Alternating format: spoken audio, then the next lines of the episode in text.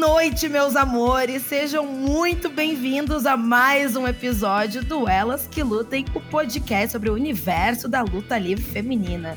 Que calor, hein, minhas velhas? Meu Deus do céu. Estamos aqui todas na praia, com uma aguinha de coco, uma gin tônica, uma caipirinha, cada uma com a, sua, com a canguinha da sua stable. Porque hoje nós vamos debater os principais destaques do torneio Five Star Grand Prix da Stardom. Sim, tá um pouquinho atrasado esse episódio, tá um pouquinho atrasado. Mas o importante é que nós estamos aqui, né? Você já me conhece, né? Mas em homenagem ao nosso queridíssimo Abner Nakano, estamos com todas com ring name hoje. Então eu sou a Julinha Kamitani e hoje eu vou apresentar esse podcast com a minha grande stable, com as minhas Cosmic Angels. Começando por ela, a Trish Stratus da, da Stardom, que não para de retornar. Ela não para de voltar. Já fez 45 aposentadorias. A dona Felipe Suzuki. Oi, Fê! Oi, gente! Pois é, tô aqui de volta novamente. Tô pior do que a Trish, né? Saindo de aposentadoria uma vez a cada mês. Mas estamos aqui com a difícil missão, né? De superar o episódio anterior. Que eu confesso que foi um dos meus episódios favoritos do Elas. A gente tá com essa difícil missão, mas o episódio vai ser divertido. É sobre isso, né? Aquele episódio foi babado. Vocês vão ter que brigar aqui hoje pra, pra se equiparar com as gatas. Outro convidado também que vocês já conhecem, que tá sempre por aqui, porque, né? Mundinho Josh Puroreso BR. Fernando Encapsulock. Fer, que está de malas prontas para os Estados Unidos para comprar um, uma aguinha da Vitória Secrets para dona, pra dona Sukeban, não é mesmo? Amigo, seja bem-vindo! Que saudades que eu tava de você aqui. Ai, amiga, obrigada. Eu vou numa nova viagem, junto com a Kari, minha diva, em homenagem a ela. Vou viajar a diferentes países e trazer novidades para vocês. Correspondente internacional da Choquei. Eu amo, eu tô só esperando o meu, meu moletomzinho da, da Gap, meu Nike Shorts. Só as mambas da diva aqui. E para fechar essa mesa, nós temos um debut. Isso mesmo um ouvinte do Elas que pediu, suplicou por este episódio. Eu falei assim, então vem gravar junto com nós, ué. É sobre isso. Matheus Iwatani, seja muito bem-vindo. É um prazer te receber aqui no, no Elas. Espero que você goste de papear com a gente. Ai, gente, isso, o prazer é meu. E eu tô extremamente feliz de estar aqui gravando com vocês. Eu tô fazendo esse debut aqui com o nome da Mayu Iwatani, assim como ela, né? Vou aparecer uma vez agora, depois só daqui a alguns meses vou defender meu belt. eu amo. Então é isso, gente. Aguardem aí nossos comentários sobre o Five Star logo após a vinheta. DJ Lequinho, solta aquela.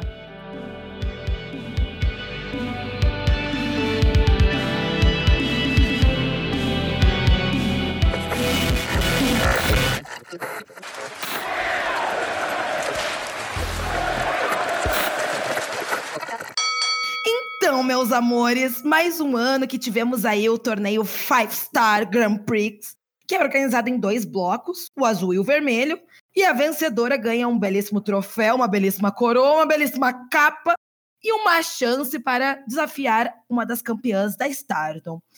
E a edição desse ano, ela foi um pouco polêmica, não é mesmo? rolou ali um, um, surto de performance center 2.0 aí. Muitas gatinhas que eram favoráveis a vencer o torneio desse ano, como a dona Saya Kamitani. Assunto gatilho, vamos falar disso depois. E muitas gatas se lesionaram, muita gente ficou de fora. Mas eu acho, assim, na minha bela percepção, que não afetou em nada o desenvolvimento das lutas, porque é impossível o Stardom entregar luta ruim, não é mesmo? O Five Star em si foi, foi muito legal, assim, de acompanhar. Eu não acompanhei ele ao vivo, vou confessar para vocês, eu fiz um intensivão de ontem para hoje. Uh, tem aí também o problema da, da dona Tana Cano, que ela tá lesionada, ninguém sabe para onde vai esse Red Belt. Só tem problema na né, Stardom, né? Resumindo. A gente vai fazer alguma coisa vai acontecer, vai acontecer. E a edição desse ano foi vencida pela revelação, pela a jovem prodígio, pela nossa Kelly Kelly da SW 2.0, Suzu Suzuki, que enfrentou a Maika na última luta e se tornou a grande cinco estrelas. GP de 2023. Foi um, foi um torneio que eu achei muito da hora, assim, tipo, apesar da Saia ser a favorita para vencer, eu queria muito que ela tivesse vencido, porque ela teve uma puta de uma trajetória com White Belt. É, tava para ser aí o verão da dona Saia Kamitani, que ela ia arrasar, ela ia lacrar, ia ser o momento dela. Só que daí a gata foi de base e aí lesionou. E eu acho que se a gente vai muito por esse lado do tipo assim, ah, a Suzu ganhou porque uh, foi a última opção, ah, é porque não tinha mais ninguém para dar o torneio. Eu acho que é um lado muito errado, porque a Suzu é uma, uma jovem ascensão, assim. Eu acho ela incrível no ringue. Ela é aquele tipo de pessoa que você assiste uma luta e você tem certeza que tem que ter uma ambulância estacionada no portão do estádio, porque ela é capaz de matar alguém a qualquer momento. E as lutas delas eu acho incrível. E já diria Charlie Brown Jr., né, gente? Eu me fortaleço na sua falha. Então a gata ali aproveitou a brecha e se tornou aí a, a vencedora do torneio desse ano. Enfim, gente, quero saber a opinião geral de vocês sobre o torneio, sobre o resultado. E vamos começar com você, Matheus, que está debutando aqui hoje. Fala aí pra gente, é, para quem que você estava torcendo, se você achou justo esse resultado, uma visão geral, assim, do que, que você achou do Five Star desse ano. Olha, Ju, eu super concordo, assim, com você falou, que teve as lesões e que não atrapalhou. Acho que a Stardom tem lutadoras extremamente competentes e continuaram entregando, entregando lutas muito boas. Eu, assim, vou ser bem sincero, eu tava torcendo pra, pra Utami Hayashi Shita, né? porque veio esse, esse boom de que ela iria vencer, que ela ia vencer o Red Belt novamente, e saudades, né, dela como campeã, né, uma ótima campeã aí, estamos... Eu gosto da, da Tanakana, mas eu vou ser bem sincero que tá, tá cansado, né. A gente gosta dela, mas tem saudade de uma campeã boa, né, amigo? é, pois é. Uma campeã, no uma campeã boa.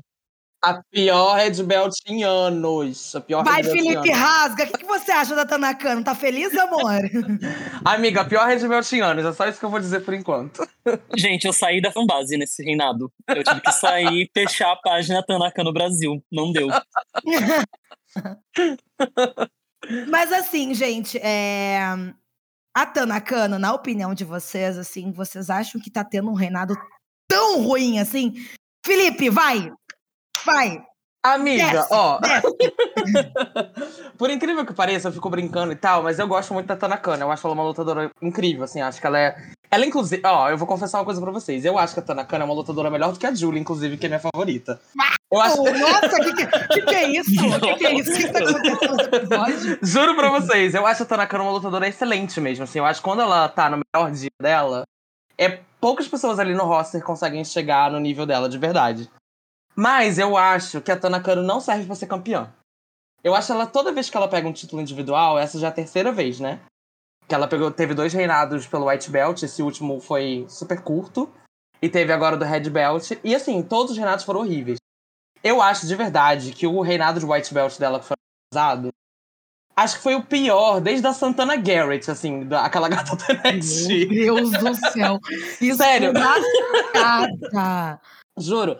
O reinado do White Belt é muito ruim. Todas as lutas são horríveis. A única luta, as únicas lutas do reinado dela foi a que ela ganhou e a que ela perdeu o título. Todo meio foi podre. E eu acho que o Red Belt tá sendo assim de novo, assim. Só que ela mal defende esse título. E eu acho que a personagem dela realmente não combina com esse título, assim, sabe? Eu acho que quando eu penso no Red Belt, eu penso nessas gatas mais porradeiras, tipo, é, com personagens um pouco mais centradas, mais focadas no ring skill. Tipo a Shuri, a Utami. E eu acho que a, a Tan, ela leva o wrestling dela muito para um lado emocional, das storylines, de forçar a barra com aquelas threads dela. E eu acho que acaba. Não tem muito a ver com esse título, sabe? Então, eu sou extremamente contra a Tanaka no campeão. Tem quem goste do reinado dela do White Belt. Eu também acho um old, assim, que as lutas foram muito chatas, mas tem quem goste. Não, tem quem ame, na verdade. Ela é até hoje uma das wrestlers mais populares, né? Tipo, no Japão eles fizeram uma enquete, né? pedindo pro público votar em quem que eles gostariam que ganhasse Five Star Grand Prix, a Tanaka não ganhou a enquete. Vamos, tipo assim, então. Mora, ela... ela já é campeã. O que, que vocês querem que ela ganhe essa porra desse torneio? Os fãs japoneses amam a Tan. Então, assim, é difícil se livrar dela, porque ela tem muito. Ela tem o povo, no fim das contas. Gente, mas eu amo ela, não quero me livrar da diva também, não. Eu acho que ela é a idol perfection, assim, pra, pra wrestling. Com Red Belt não dá, não dá, não dá, não dá. Ela tem a cara de personagem que tá pra interpretar a vítima, a coitadinha, a que vai apanhar e sair por cima no final. Agora, pro Red Belt tem que ser uma pessoa mais imponente, tem que ser um personagem ali que sirva. Eu sou a dona desse, desse rolê todo. E, nossa. Quando ela tirou o belt da Mina Shirakawa, que ela foi com os dois títulos, aquele dia eu quis morrer, sério. Nossa, aquele dia assim. O que que tá acontecendo? O Roman Reigns da Stardom, você não gostou? ela é horrível. Pra mim, isso foi a cara de tipo, Hossel-Gawa, olha, Tanakano, nós queremos muito você aqui, o que você quiser tá na sua mão, não é possível. É. Porque foi uma coisa que eu fiquei pensando no torneio também. Porra, a Tanakano ganhou o Red Belt, ganhou o White Belt, tudo muito recentemente, ela ainda vai participar do Five Star Grand Prix. Quem achava que ela ia ganhar e quem queria que ela ia ganhar, tô chocado que as pessoas votaram que queriam que ela ganhasse. Foi. Porque é não que tem mais o que ela ele- ganhar nessa porra. Então, eles queriam que ela ganhasse pra desafiar a Mayu pelo EWGP. Eles queriam que a Tan tivesse os Nossa. entendeu? Iam dar o Entendi. terceiro pra ela? Sim, amiga! Ah, fal- faltou só contratar ela como Forbidden Door pra Royal Rumble também e dar uma Royal Rumble uma vez da WrestleMania. Chegou o CM Punk, né, gente? Pelo amor de Deus. Nossa, gente. Tô chocado com essa, com essa informação. Que as pessoas queriam que ela ganhasse esse belt também. Ia ser ótimo pra ela, né? Porque ela não defende, esse belt também não é defendido. Mas eu tenho que concordar com o Felipe. Pra mim, eu acho que o Red Velvet. O Red. Eu ia falar Red Velvet, eu amo. O Red Belt, ele é. Eu, eu enxergo ele como o cinturão das grandonas, das porradona, daquelas vida louca, aquelas que entram no ringue, tipo, a risa séria. Quer lutar contra mim, amor? Lampadada na sua cabeça. O, o White Belt, eu vejo, tipo assim, as mais Hello Kitties, as mais bonitinhas, as mais assim, ó, Avril Lavigne Kawaii playing the, the background, assim, sabe? Eu acho um belt mais, mais cute. Então eu acho que a Tanakano, é ela se encaixa um pouco melhor com o White Belt, mas eu acho que ela não, não tem o, que é necessário pra ser uma campeã do Red Belt, sabe? Tipo, olha o reinado que a Shuri fez, por exemplo. Foi, tipo, Iconic. absurdo. icônico. E essa daí é vida louca mesmo, sabe? Mas, enfim, é, retomando, assim, no, no torneio geral, assim, ob- observações. É, Fernando, em caps lock, Fernando, que, que você achou, assim, do, do torneio, assim, numa visão geral? Quem você estava torcendo? Gente, as lutas, como sempre, bafônicas, né? Mas eu achei que faltou uma, um foco no torneio, na Stardom esse ano. Tipo, parecia que tinha muita coisa acontecendo ao mesmo tempo. E o torneio perdia importância, parece, sabe? Teve o Stardom X Stardom no meio, com poucas lutas no torneio. Teve outro pay-per-view das velhas, que eles chamaram um monte de velha da, da de eras antigas do Josh Puroreso pra participar. E também não teve luta no- do Five Star nesse pay-per-view. Teve um outro pay-per-view que era de duplas, que eles juntavam umas duplas nada a ver pra, pra um pay-per-view só disso, e sem lutas do, do torneio também. Então, tipo, tinha um monte de shows, de house shows, com lutas e com lutas ótimas.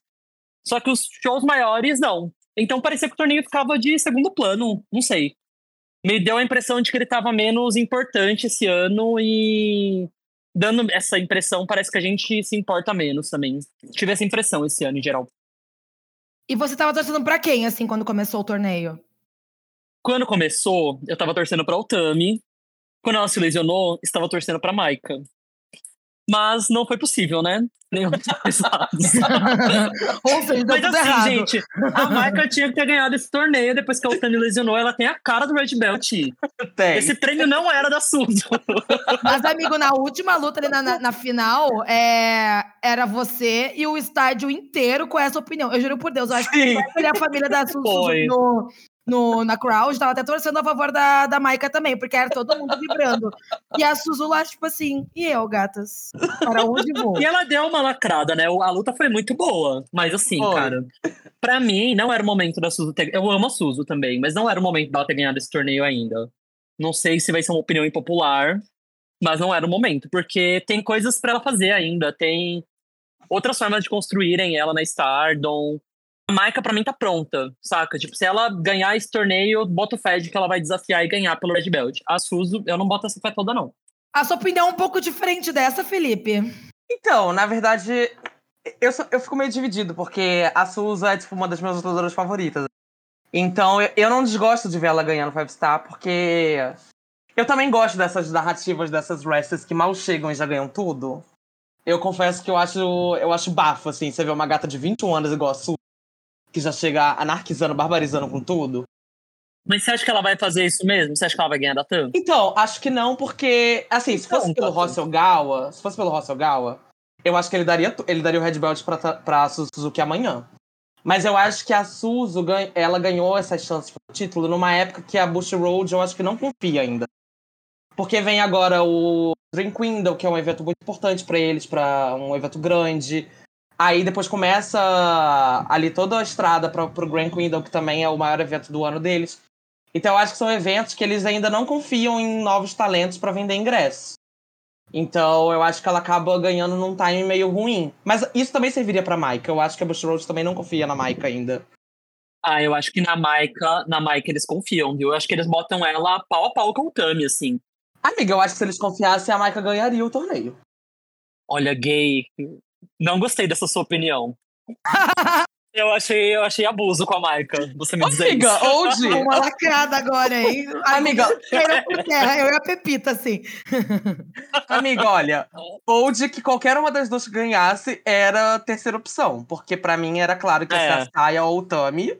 As duas lesionaram. Agora a gente tem que botar aqui alguém pra tapar buraco. Eles tanto não, não iam dar pra nenhuma das duas que elas desafiaram pro pay-per-view super filler ali, tipo, pro Fast Lane da. Stardom. Em vez de desafiar pra WrestleMania.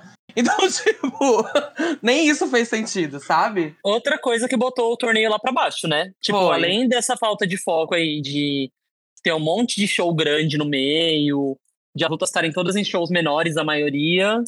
Tipo, a pessoa que ganhou claramente não vai ganhar e ainda vai desafiar num show X. A luta que a Suzu ia ter contra a Tam foi cancelada, né? Ninguém nem sabe se vai ter mesmo. Enfim, um. Um fuá. Nossa, gente, simplesmente caótica essa situação. Todo mundo se machucando, todo mundo de paçoca, todo mundo de. Nossa, gente, que depressão. Mas, enfim, é... deixa eu te perguntar, Matheus, você vê a Suzu Suzuki como uma campeã? Como, tipo assim, a dona senhora Red Belt da Stardom? Nossa, pior que eu acho muito difícil. Muito difícil ela ganhar. Acho que só por ela ter desafiado no pay-per-view antes, acho que já diz muita coisa, né?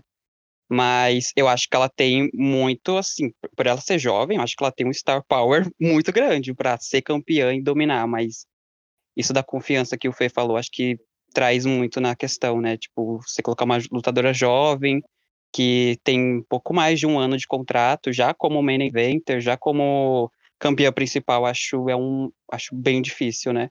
Mas eu gostei bastante quando ela venceu, fiquei surpreso, achei que a Maika ia vencer. Tipo, eu achei muito engraçado quando ela sobe lá no, no, no topo da corda pra fazer o finalizador dela, tá todo mundo gritando Maika, Maika, Maika. E ela vem O povo clamava pela vitória da Maika. Essa, essa é pra você, Bush Road, que não bota fé nela. Aí, o que, que o povo tá dizendo?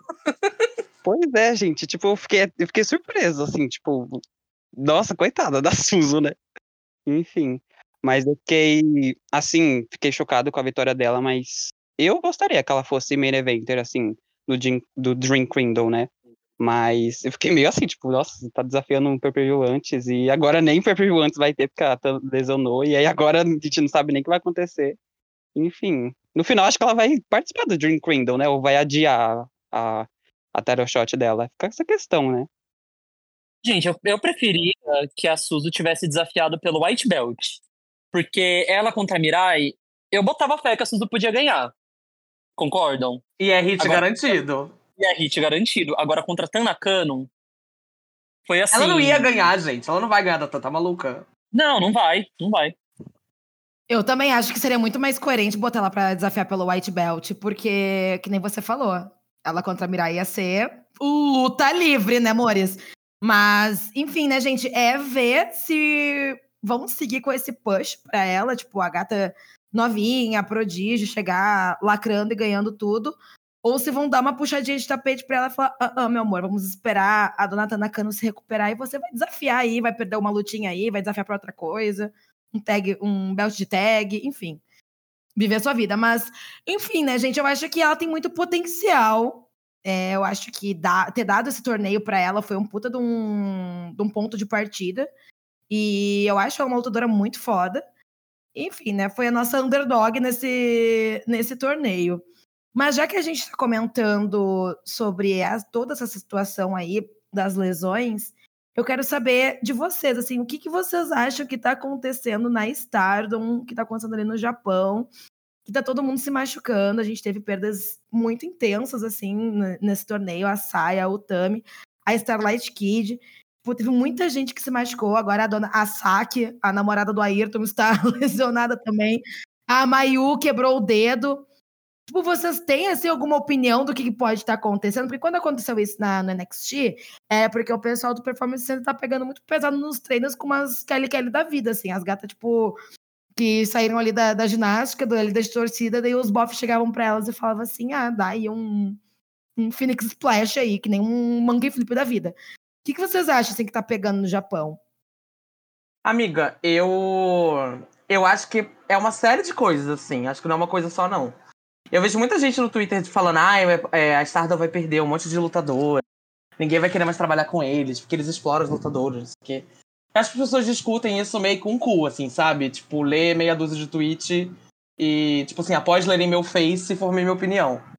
E eu acho que é uma são várias coisas que eu acho que é até difícil a gente, como fã, ter real noção do que, que rola para esse tipo de coisa acontecer.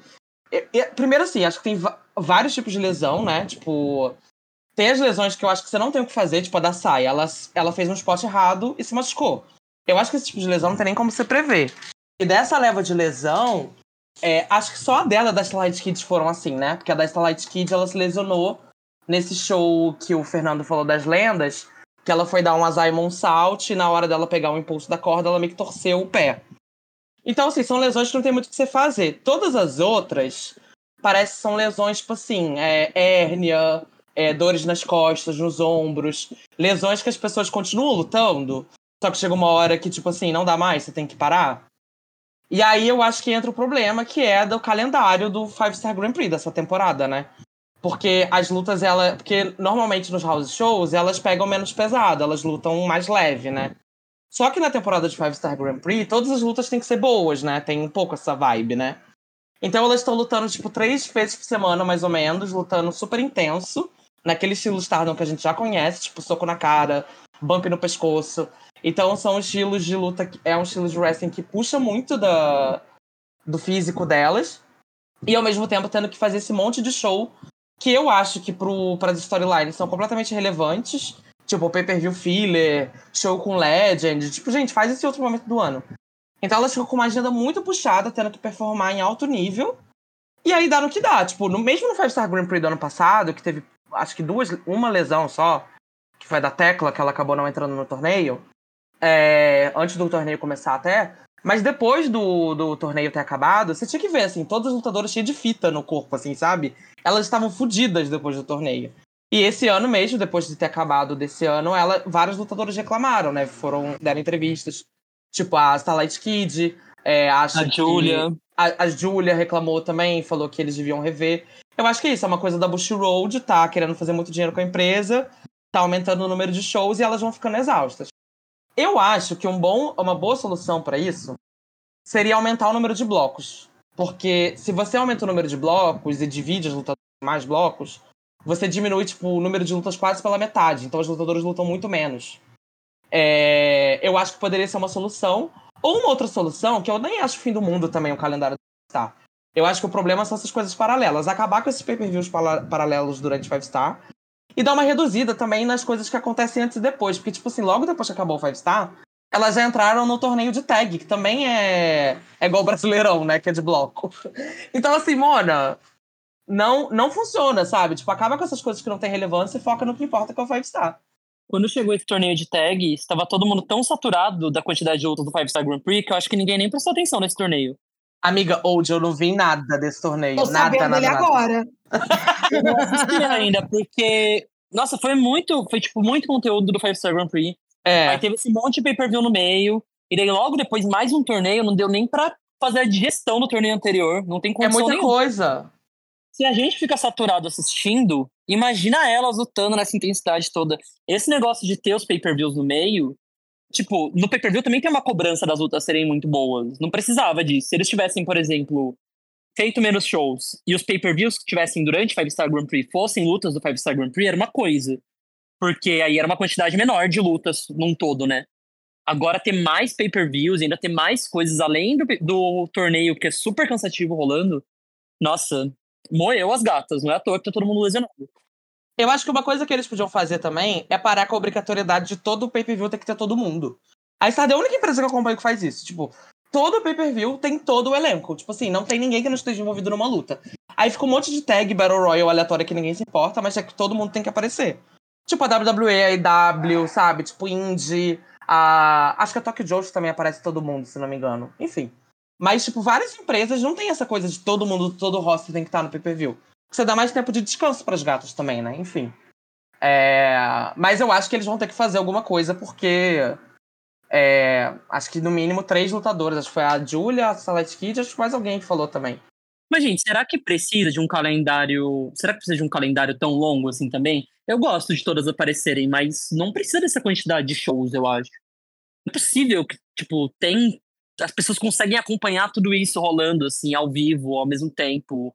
É que dá dinheiro, né? Tipo assim, esse ano eles lucrar, eles aumentaram a receita deles num nível surreal, tipo, acho que foram 10 bilhões de ienes, né, uma coisa assim. É, é uma mas coisa daí no assim, final no final sobram duas lutadoras. Isso. Tanakano versus Tanakano. Não, mas ó, uma outra coisa que eu esqueci de falar é sobre a coisa das lesões, que também é isso parece que tá todo mundo fodida, mas não é meio isso também. Porque, assim, várias dessas lesões, na verdade, dessas pessoas que estão sendo cancelando a aparição, é pra, é pra não piorar a lesão. Então não é que a pessoa não pode lutar, ela poderia lutar. E eu acho que eles estão tirando todo mundo que tá, que tá dando sinais de que pode se lesionar mais sério, justamente porque tá vindo Dream Kingdom e eles precisam de ingresso.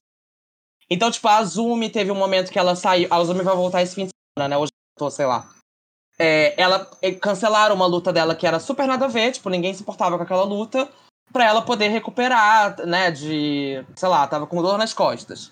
Aí eles tiraram ela do card para ela poder ter um tempo de descanso e tudo mais, para preservá-las para as lutas que importam. Talvez isso já seja uma mudança por causa do Five Star. Porque a Utami, por exemplo, cancelou as últimas duas lutas dela do torneio, que era mais importante, estava todo mundo esperando a luta mais importante do torneio, que era ela contra a Julia, luta inédita não rolou porque eles estavam puxando a Utami. Tipo assim, a Utami já não estava em condição de lutar e ela estava lutando, lutando, lutando, lutando, lutando. Então talvez essa coisa deles estarem tirando as pessoas para prevenir coisas piores já seja uma dessas medidas. Aí é só uma coisa de organizar melhor, né? Pra não ter que ficar parecendo que tá todo mundo morrendo.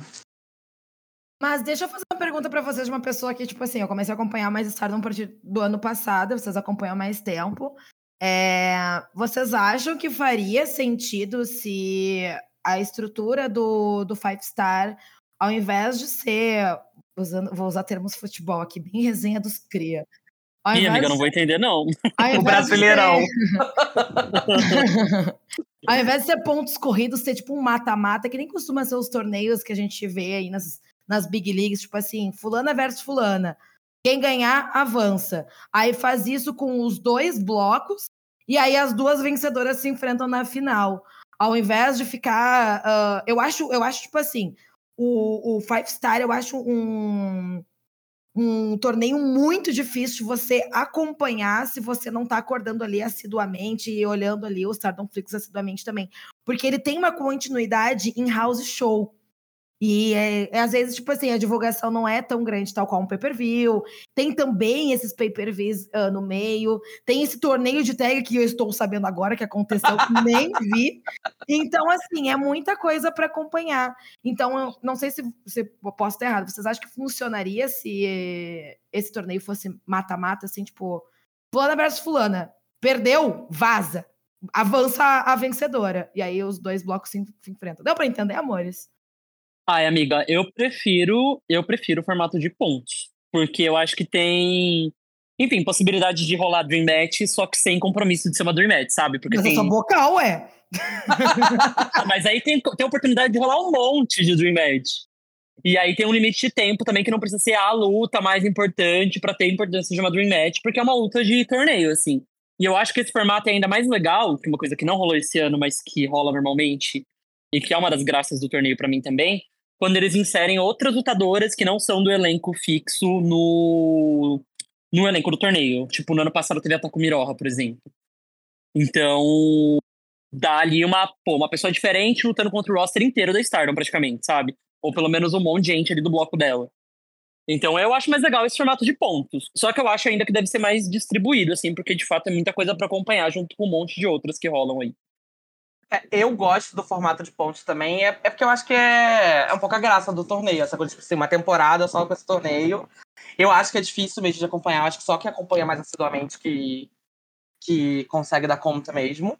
E mesmo assim, né, é, é assim, quando terminou eu tava exausto, eu assisti todas as lutas, né? Eu tava super exausto, já não aguentava mais ver luta, mas é uma coisa que eu gosto, assim, de acompanhar. E porque rola, rolam várias outras storylines também no meio do torneio. É, ali nesse formato que eu acho que é divertido, né? Várias rivalidades surgem a partir dali. Eu acho que gosto mais do ponto corrido. O que eu acho que eles poderiam mudar é o, to o torneio de dupla e o torneio de trios, que os dois também são de pontos corridos. Esses poderiam ser mata-mata tranquilamente. Porque você Também já acho. muda, né? Não, pre- não precisa mudar o Five Star. Eu acho que muda o, o que tá em volta, sabe? E eles já. Por exemplo, esse ano eles, acho que eles tomaram uma atitude muito correta de que eles diminuíram o número de lutadoras. Ano passado foi tipo assim. Acho que. Eu não lembro, acho que era 15 lutadoras por bloco. Um pouco, acho que 14, uma coisa Acho que assim. foi 13 por bloco, né? 13 por bloco. Era, tipo, muita lutadora, muita luta. Esse ano eles reduziram, acho que para 10 por bloco, que já reduziu drasticamente o número de lutas. E eles selecionaram melhor, tipo, eram os melhores lutadores de fato no torneio, né? É, não tinha nenhuma lutadora filler. Então acho que é isso. Tinha tipo, sim, diminu- viado. Tinha sim. Esse Tinha ano, uma- quem? A Ami Sorei, amor. Eu vi ela, tava revendo as lutas. Ah, amiga, é a única. Ela é a única. É. Ela é a única filha, vai. E mesmo assim, ela tem moral, já foi campeã. Ela não é tão filler assim. O... E a Hana também, que era meio filler, mas ela merece esse espaço dela. Ai, discordo que ela foi filha. Nossa, mas ela lutou super bem. Ela lutou bem, mas quem acreditava que a Hanan ia ganhar o Five Star Grand Prix, né, gente? Mas toda participante precisa ter chance de ganhar pra participar no torneio? Dá mais graça, né, viado? Você assistir Ai, a Mona. pessoa, principalmente fazendo essa quantidade de lutas, achando que a pessoa vai ganhar. Assistir, acompanhar a trajetória da Hanan foi legal pra ver as performances dela e ela evoluindo de pouquinho ali, vendo quando ela faz uma luta mais bafo. Agora, achar que ela vai ganhar. Enfim, voltando ao que eu estava dizendo. Hanan que, que, que aposentou toda a Maria May, hein? Foi, pois é. É, gato. Eu acho que é isso, tipo, re- eles reduziram no número ótimo, acho que tá um número perfeito de lutadores, e eu acho que eles podiam dividir em três blocos, de repente, ou quatro. Porque aí você também diminui um pouco mais o número de lutas. Qual seria a terceira cor?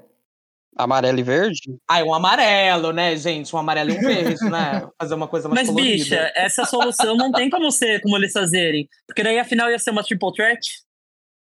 Amiga, você já viu. Não, se for quatro blocos, eles podem fazer igual o de One Climber. Tem, tipo, semifinal, entendeu? Ah, quatro sim. Ah. Nossa, gente, mas eu também gosto também desse estilo de, de torneio, sabe? De pontos corridos. Acho que dá mais emoção, sabe? E mata-mata já tem um Cinderella Tournament também. Então, É, exato. eu acho que o problema, acho que concordo super com vocês. Acho que tem muita coisa acontecendo durante o Five Star Grand Prix, né? Eu acho que poderia dar uma diminuída e até a questão, tipo, de você valorizar o show também. Essas coisas de house de show é muito muito puxado pra assistir, tipo, a crowd também toda morta também, dá um desânimo pra assistir. E eu acho que poderia ter mais episódios do Five Star Grand Prix ao vivo também, né? Nossa, eu ia amar. Nossa, eu acho muito. Eu acho que o Matheus definiu perfeitamente. Eu acho muito morto. Tipo, é chato de assistir. E elas parece que, tipo assim, mesmo. é, Eu sei que a, a ideia é elas entregarem mais por conta do seu torneio, mas a crowd é morta, tudo é meio morto, assim. Eu acho que se eles focassem em pay-per-views, até um, pouco, um pouquinho mais de duração, assim, e shows especiais do torneio, e desse uma, pelo menos um, uma aliviada nos house shows, eu acho que poderia tocar até um ritmo melhor, assim, o torneio. Eu acho que se tornaria menos cansativo de acompanhar. É porque dá mais importância também, né, pras lutas, se tivesse pay-per-view e tal, né? Exato. E era fácil de fazer isso, era só substituir os pay-per-views que rolaram por pay-per-views do Five Star Grand Prix. Tipo, precisava mesmo dos pay-per-view das lendas? Precisava do desse do pay-per-view de tags dos sonhos lá, que eram umas tags que ninguém nunca pediu pra fazerem. Dos sonhos de quem, né? eu sou o Booker, eu tive um sonho e agora eu vou aplicar e vai ser as tags dos sonhos, os meus. Fonte Twitter. Não, gente, o de One Climax, ele, todos os episódios são exibidos ao vivo. Tipo. Eu ia falar isso agora. A própria empresa já faz isso, entendeu? Eu não consigo entender por que, que o Five Star não é exibido ao vivo. Pra mim é tipo. É uma decisão muito burra. Então, as gatas estão com muita carga de trabalho, né? Vamos aliviar um pouco aí essas, essas horas extras. As gatas trampando aí 12 horas por dia. Tá complicado, hein, dono, dono Rossi Ogawa? Nossa, elas devem ter que ganhar, elas devem ganhar muito dinheiro, as gatas da Stardom, viu? Porque pra aguentar uma, um calendário desses, Jesus. Eu fiquei sabendo de uma fofoca sobre salários. Quando a Kyrie foi pra WWE pela primeira vez, uhum. o salário que a WWE deu pra ela era menor do que o da Stardom. Ela aceitou receber menos pra ir pra WWE. É, ah, mas eu... saiu, saiu uma fofoca disso da Julia de que o salário do Performance Center lá, que ela ia pra NXT... É menor do que o dela, né? Exato, exato. Então imagina, se a WWE tá pagando menos, imagina as indies do Japão, quanto que não deve pagar. Pois é. Fernando Borzani, o que, que você mais puxado, trampar numa agência de publicidade ou na Stardom atualmente? Olha, amiga, numa agência de publicidade. Amigo, é a mesma coisa, né? A gente, tá, a gente tá falando aqui sobre que as gatas elas lutam demais, que é muita coisa, muita coisa pra acompanhar. Eu fico, tipo, pensando nos meus outros empregos, eu ficava pior que é, né? É, gata, no Stardom, pelo menos eles tiram a galera antes de lesionar, né? Agora Exato. na agência. vai lutar lesionada. Gente, mas assim, é, resumindo essa questão das lesões, eu acho que para mim tá muito claro é que, tipo, o Russell Gawa tá sendo pressionado pela Bush Road para entregar mais shows. E aí o Russell Gawa não sabe fazer o que fazer com isso e fica fazendo esse monte de pay-per-view filler. Porque, assim, claramente eles estão sendo obrigados a fazer mais shows, entendeu? Pra dar mais dinheiro, pra ter mais lucro. Porque, assim, esse pay-per-view com Legend, Aí pay-per-view de tag aleatória. Tipo, Mona, de onde você tá tirando essas ideias? Bicho, e o pay-per-view de Halloween? Pay-per-view de, Halloween, de Halloween, Mona. Uma cascaria. Aquele pay-per-view de Halloween parecia Praça Nossa, uma palhaçada. Isso não adianta, porque no final, se você for ver ah, o público que tá rolando nesse no Goddess of Stardom League agora, é um público muito baixo. Na final teve 600 pessoas. Tipo, os pay-per-views normalmente tem mais de mil. Então, adianta fazer mais shows e ter metade das pessoas. Tipo, não, não adianta, né? As tags também, eu achei as tags muito. Não achei nada atrativo também, né? As tag teams. Ninguém quer ver, gente, esse torneio. E, gente, quem ganhou? Que foi a Maika e a Megan Bane. Tipo, o prêmio de consolação da Maika por não ter ganhado o Five Star Grand Prix é ganhar esse torneio flopado ao lado da Megan Bane. Que vai embora semana que vem pra EW, né? Ai, gente, eu acho, eu acho essa Megan muito muito cringe, gente. Abafa. ah, ela luta bem. Não, eu acho a gimmick dela cringe também, gente. Não, eu, eu, eu parei pra ver uma lutinha, mas eu, ela luta bem, mas eu acho. Ai, gente, não sei, tem uma, uma energia nela que não, não é meio intancável, sabe? Não desce. Eu sei lá, eu gosto, eu gosto de, de gimmick séria, de verdade. É muita fantasia, é muito fantasioso pra mim. É a categoria Carmen Miranda, né? O Red Piece da Diva. Ai, gente, mas enfim, é, passando um pouco para o tópico de destaques da, do Five Star, saindo um pouco dessa, dessa tristeza aí das lesões, das jornadas de trabalho exploradas da gata. Nossa senhora, tô só a Pepita segurando a, a, carteira de CLT das gatas aqui. PJ. O PJ. Mas, enfim, gente, é, quem vocês acharam que brilhou, assim, nesse, nesse torneio, além da própria Suzu? Eu acho que a, a própria Maika, né? Ela fez lutas maravilhosas. Ela, bom, o pop que ela teve no, na última luta foi um negócio simplesmente insano. E eu, eu achei que a Momo Watanabe também entregou pencas nesse torneio. E eu quero saber de vocês quem vocês acharam que, tipo assim, nossa, a gata, tipo, deu o nome. Ah, eu vou ter que ser clubista também, tá? A dona, a dona Mayara May também arrasou, minha mãe. Minha mãe. Musa. Lenda que se aposentou em um ano. Mentira, a gata na, na Morreu, morreu cedo. É, ou seja, a mesma coisa, né, gente? Abafa. Já vamos entrar no assunto da Dona Mayara May. É, enfim, Matheus, começando por você, quem você acha que foi um grande destaque assim, do torneio? Nossa, eu acho que teve bastante que se destacou, mas o que eu mais gostei, assim, foi a Sayori Anou. Eu acho que ela fez um torneio, assim, muito bom. A luta dela contra a Mão Watanabe... Não, pra mim, a, a minha favorita da, do torneio dela foi contra a Julia. Eu acho que aquela luta, ela foi... Ela sangrando. Nossa, Babado. muito, muito boa. E eu acho que ela foi muito bem no torneio. Eu fiquei surpreso. Assim, surpreso em muita- muitas aspas, porque ela luta super bem. E eu esperava que ela ficasse um pouquinho assim pras cabeças, sabe? Tipo, quase pra vencer, quase pra final. E, e Momo Watanabe, gente, acho que essa aí entrega sempre, né? Eu amo, eu tava assistindo a luta dela contra a Mirai. E ela tá lá, tipo, ela tava caída, do nada ela mete um roll-up e mete um chutão na cara da Mirai. Eu tomo um susto, assim. Ela mete umas bicudas muito boas, assim, que tipo, Momo, aqui não é futebol, sabe? E eu acho ela, assim, sensacional. É uma das maiores que temos, né, amigo? Sim, Red Belt nela. Ela sim deveria ter vencido o Red Belt, né? Tem uma página que eu sigo, que é uma fanpage da Momo Watanabe, que eles fazem, desde que ela perdeu o White Belt, um Road to Red Belt. Você é o ADM? Não sou mais, porque eu desisti, tá? Porque, assim, as gays, elas já estão ali, Road to Red Belt, dia 982, assim, sabe? Aí você mudou a página pra ser a página da Megasus, né? É, exato. Ai, ai. E você, Fer, você que já está hablando aí, quem é que se destacou, assim, na sua opinião? Amiga, eu vou concordar com você. Mariah May foi tudo. Eu acho que tanto ela quanto a Saori, elas entraram nesse torneio assim pensando, esse é meu momento. Eu tenho que brilhar aqui, vou dar meu nome na Stardom e as duas deram muito, muito nome. A luta da Mariah contra a Julia também foi muito, muito boa. Eu As acho que duas foi a minha preferida do, do torneio. Eu amei essa luta, porque eu amo muito as duas e, tipo assim, as du- entregaram demais, cara. Porradaria franca, né? Total, total, total, total. E ela tava dando um suplex que, meu Deus do céu, que ela vai, ela vai toda torta no chão, assim, jogando a gata de cabeça. Eu tava vendo com o meu boy ontem essa luta da- dela contra a Julia. Ele tomou um susto com a gatinha ali, toda produzida, metendo a mão na Barbie. outra. Barbie. Nossa, ela se destacou muito, muito mesmo. Fora a Suzu, né? A Suzu também. Um datezinho bem bom e gostosinho, vendo um Stardom, vendo uma pirataria, uma testa aberta, uns suplex, parecendo que já ia morrer. Ai, que romântico. É hit aqui em casa, tá? O melhor da Mariah é o Powerbomb que ela faz, né? Lado de fora. Ai, Nossa, eu tudo, amo! tudo, tudo, amo. tudo.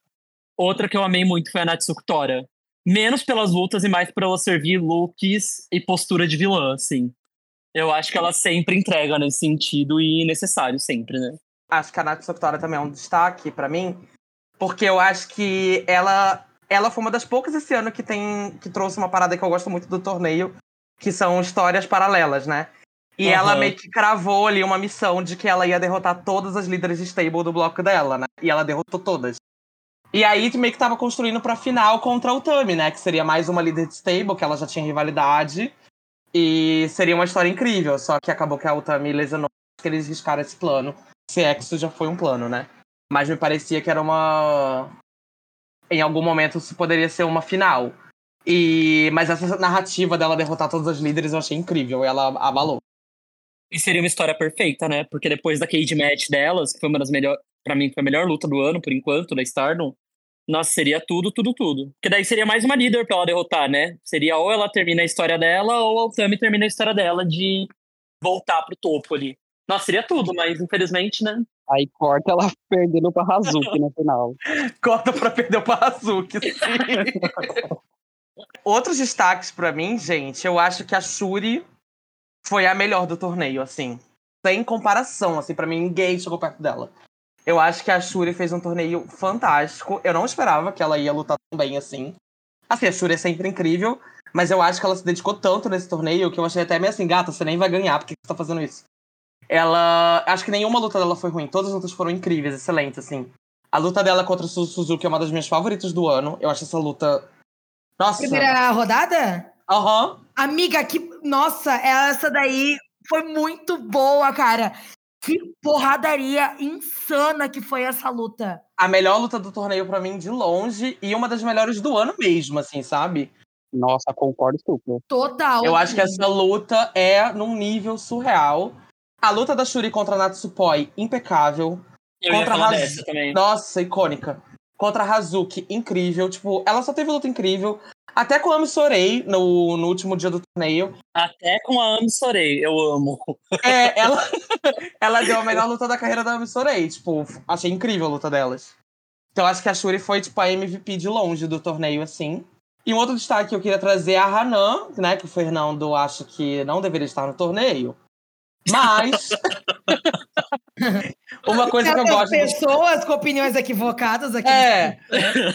Uma coisa que eu gosto do Five Star são essas viradas de chave também. A Hanan é uma novata, o Rook e tal. E eu acho que ela arrasou também, fez as melhores lutas da carreira dela no torneio. A luta dela contra a Azumi é fantástica. Então eu acho que ela fez um torneio super legal ali como underdog, é, lançando vários golpes novos. Acho que ela tá evoluindo ali na chegar no midcard. E eu tô gostando de assistir. Amiga, eu concordo com você que foi legal de assistir a Hanan, mas ela é a underdog do torneio. Já tem alguns. Já é o segundo ano, né? Que ela é underdog do torneio e que ela tem essa virada de chave. Amiga, ela tem 18 anos de idade. Vamos, vamos, vamos pegar Deixa leve. as com a crianças bicha. brincar, né, amigo? Ela era uma adolescente no torneio do ano passado. Relax. Mas ela já deu essa virada de chave no torneio do ano passado. Eu queria que pelo menos nesse torneio tivesse uma coisa. Um passo a mais, sabe? E eu senti que foi meio que a mesma coisa. Entendi. E concorda ou discorda? Eu, eu não concordo, mas. Eu não concordo, mas acho que não vale a pena a gente discutir aqui. Nossa. Eu amo alguém levando pro pessoal, acabou a amizade por causa da É, Hanan. legal. Mas eu tava revendo as lutas da, do último show, da, ah, da final, e a luta da Hannah contra a Mayara, eu achei que a Hannah mandou super bem, assim. Eu acho, eu achei uma pessoa hum, ali, uma jovem, cheia de esperança. Eu acho ela muito criativa nos spots que ela proporciona. Então, assim, eu tô ouvindo que o Fernando tá falando da coitada da menina, que tem 5 anos de idade. Eu tô tipo assim, Mona, calma. Ainda. Aquele, aquele meme da, da galinha de mochila, ainda tenho muito que aprender, sabe? então, tipo, as lutas que eu assisti dela, eu achei que ela, a gata entregou super bem, assim. Eu acho que isso que vocês falaram também dentro dessas viradas tem muito a ver com a estrutura do torneio. Tipo, uma- as gatas que você menos espera surpreendem com lutas muito fodas. Isso também acontece na, na contagem de pontos, né? Que já que ano passado a Julia tava ali menos 34 pontos, aí virou assim, vira virou, que nem Lula e Bolsonaro ali no segundo no final do segundo turno. E tivemos a Julia ganhando ano passado, né? Então, E a Hazuki também, né? Que ela, tava, ela disparou no início, né? Ninguém esperava. exatamente. Tipo, a gente fica tipo assim, será que a Hazuki vai levar esse torneio? Tá certo isso? Mas aí a gata deu essa virada aí e coitada da Hazuki, ficou com Deus, né? Nem a, a lista da, da PWI lembrou da diva, tadinha. que Deus a tenha. Mas já que a gente tá entrando nesse tópico aí de lutas, vamos falar um pouquinho sobre as nossas lutas preferidas do torneio. É, a minha, tipo assim, eu tenho duas que pra mim abraçaram meu coração, que a gente já citou aqui. A primeira, eu e o Felipe, a gente já fomos um pouquinho extensos aqui, que foi a Shuri contra a Suzu Suzuki na primeira rodada. Gente, essa luta é perfeita. É porradaria atrás de porradaria. A Shuri dá uns strikes que tu fica assim, meu Deus do céu, mandou pro hospital. Lutinha leve pra ver num primeiro date, assim, já que o Fernando também gosta de mostrar uns dates, umas lutinhas assim no- nos dates. Um datezinho assim gostoso, vendo porradaria, maravilhoso. E Julia versus Ma- Mayara May, né? Que são as minhas duas lutadoras preferidas, assim. É, eu fico muito feliz pela Mayara, pela trajetória dela na Stardom, porque quando ela debutou, foi tipo no final do ano passado, assim, retornando ali com a, com a Mina Shirakawa. E a gente pensou, tipo assim, ah, é uma loirinha bimbo, vai dar um closezinho e tal. Ninguém sabia muito bem do, do background dela. E ela entrou muito de cabeça na, no Josh Puroreso, na Stardom. E ela teve uma evolução excepcional, assim. Eu achei que ela brilhou muito mesmo. É uma pena agora que ela vai pra o Elite, ela vai ter aquela gimmick meio Mickey James com Trish Stratus, mas no caso dela vai ser com a Tony. Enfim, né? Cada uma com seus planos de carreira, né? Mesmo já já a gente fala do dela, vai ficar tudo certo. Mas essas duas lutas foram as minhas preferidas. E outra que citaram aqui também, que eu achei muito boa, que, uma, que também tem uma outra lutadora que eu amo de paixão, que eu acho ela um pouco injustiçada, que é a Natsupoi. Shuri contra a Natsupoi, eu achei perfeita essa luta também. É... E Momo Watanabe contra a Mirai. Nossa, perfeita também. Foram, tipo assim, meu top 4. Que eu pensei, que eu assisti e pensei, foda. Foda demais. E a final também, né, gente? Não foi, tipo assim. Pra mim não foi a minha preferida, não foi, tipo, minha luta do ano, assim. Nossa, que lutaça, que eu me empolguei. Mas foi uma puta de uma luta, né? Foi uma puta do encerramento pro torneio. Matheus, você consegue lembrar aí uma lutinha que você assistiu ao longo desse torneio que você pensou, nossa, é sobre isso, eu amei demais? Olha, a luta que vocês falaram da Shuri contra a Suzuki, para mim, ela é a melhor do torneio, porque é uma luta, assim, muito boa. É, eu fico em dúvida entre ela e Sayori Ano e Julia, que para mim são duas lutas muito boas. Mas eu acho que gosto mais de Suzu Suzuki versus Shuri, porque é uma luta que tem fim, né? Tem uma, tem uma vencedora, que a Shuri acaba vencendo, né? E é uma luta muito, eu tava vendo, tipo, acho que tem um 10, 11 minutos, tipo, tecnicamente é uma luta rápida, né? E é uma luta muito boa, e não parece que ia ser, ser tão rápida assim. Então eu gosto bastante. E eu gosto também de Sayori no Kotamon Metanabe. E uma luta assim que eu, eu sou um pouco contra essa rivalidade, mas ao mesmo tempo sou a favor, que é de Tanakana e Mayu Atani. Pra mim, elas entregaram uma luta super boa. Eu achei que foi a melhor luta delas, inclusive, entre elas, assim. Sim. Nossa, aquela luta que ela termina com Time Limits Draw ali, que tem no, no Super acho que foi em 2021, pra mim eu acho péssima. Tipo, 30 minutos e não aconteceu nada. Mas eu gosto da rivalidade delas, gente. Acho que tem, tem lutas boas no meio aí. Pra mim é uma rivalidade que não emociona. É, vai acontecendo. é pra vida. E uma luta também que eu gosto bastante, que foi da Azumi contra o, o, a, a, o Tami Hayashishita é uma luta assim que eu gosto bastante, porque as duas têm muita química, né? E elas fizeram o main event, acho que foi no, no episódio do, do Cora Ken Hall, e para mim foi sensacional aquela luta. Eu amo a Azumi no final, falando que ela ia fazer 10 anos de carreira e ela, ela adoraria, tipo, vencer o torneio e se tornar mais jovem, aí corta pra Suzuki ganhando um torneio e se tornando a mais jovem a vencer o torneio, né? Enfim, tiraram o booking dela. Tiraram o sonho dela. Boa ideia, Azumi. Vamos fazer a mais jovem, mas não vai ser você. A Azumi tem 10 anos de carreira. Tem. Ela não tem 15 anos. A Azumi tem o quê? 21, né? Ela tem 21 anos. Exato. Ela debutou. ela começou a treinar junto com a Kairi, amiga. E a Kairi foi reprovada. Quando elas estavam treinando, a Kairi foi reprovada e a Azumi não. Essa história é muito boa, né? Que a Kairi foi reprovada e a Azumi não. Qual foi a outra luta que você estava falando que eu acabei te interrompendo, Matheus? Que eu fiquei muito chocada com esse fato. É, acho que a outra luta, acho que é final. Eu gostei bastante da final. E eu, eu acho que poderia ter um pouquinho mais de tempo. Mas eu achei a final também muito boa. Acho que as duas conseguiram, tanto a Maika quanto a Suzuki conseguiu fazer uma luta. Nossa, eu acho que a parte que eu mais gosto é quando a Maika vai, vai meter um Lariat e a Suzu, a Suzu acaba revertendo num Spanish Fly. Nossa, eu acho perfeito assim a sequência. É, só, só faltou a Maika finalizar com o Mick Driver e aí pronto, né? E ganhar, né? É, em outras palavras, assim, né? Mas eu achei o torneio assim muito bom. Eu acho que acho que as lutadoras que o Rossi colocou ali no tanto no bloco quanto no outro, acho que para mim foi sensacional e ah, perfeito, sabe? Acho que não teve luta ruim, ruim assim, a ponto de você falar, nossa, que luta ruim. Eu acho que o problema mesmo foi só a crowd lá do, dos house shows, mas acho que as lutadoras são bem esforçadas, assim. Josh, né, gente? Josh sabe lutar. Não é Bridge Baker, não é Diana Purazo, enfim. Bom, gente, das minhas favoritas, eu já tinha comentado, né, que Shuri contra Suzu é a melhor de longe.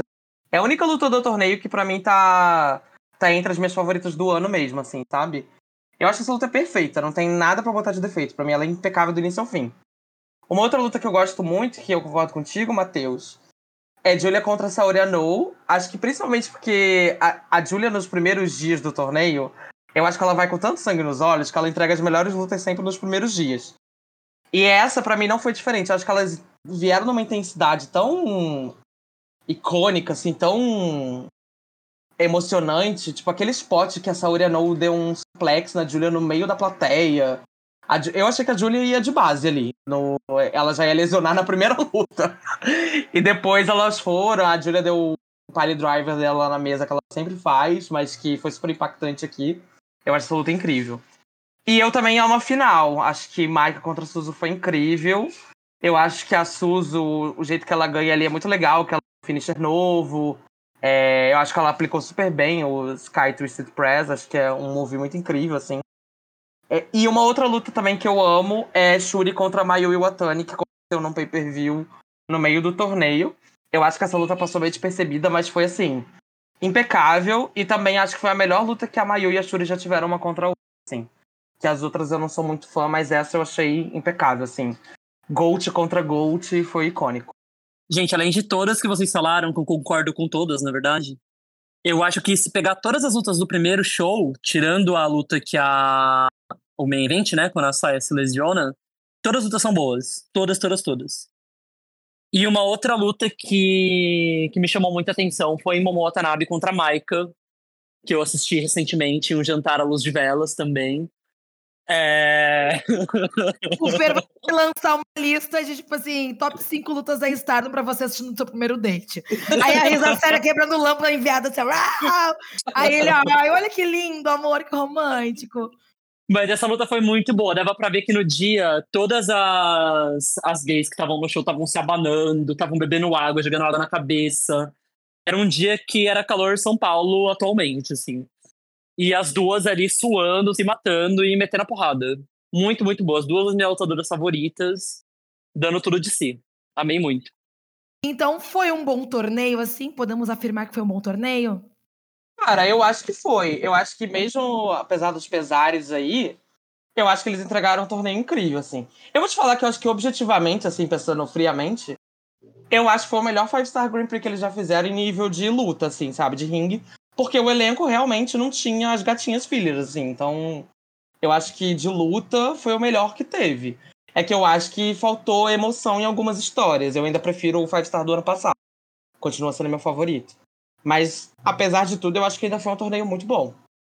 Eu também super concordo. Eu acho que. Eu acho que se não tivesse as lesões, para mim, poderia ser o melhor ano do, do Five Star. Acho que ano, ano após ano, acho que cada vez eles vêm melhorando, assim tanto em luta, tanto em estrutura, tanto em divulgação e eu acho que é um torneio assim muito bom e é um ponto alto da Stardom. Por isso que eu fico meio assim, tipo, deveria investir mais, sabe? Porque é um ponto muito alto assim, e é quando rola lutas muito boas, sabe? É o meu período favorito da, da Stardom é quando tem esse Five Star Grand Prix. Eu concordo, gente. Eu acho que também é um bom momento sempre de começar a acompanhar o rolê, assim, porque você vê, por ser muita luta, você consegue ver um pouco de todo mundo contra todo mundo, assim, sabe? Você escolhe as lutadoras que você mais gosta e você tem um catálogo inteiro para assistir delas no ano ali de lutas muito boas. Mas o que eu achei que faltou esse ano foi essa. As lutas foram muito boas, mas faltou essa motivação por trás, assim, sabe? As histórias que iam conduzindo uma luta para outra. Mas é compreensível, né? As gatas principais se lesionaram, não tinha muito o que fazer. É, foi um torneio que não foi o que ele queria ser, ele foi o que ele podia ser. Entendeu? Nossa, que profundo. é, é isso você chorou. Me sigam para mais frases inspiracionais.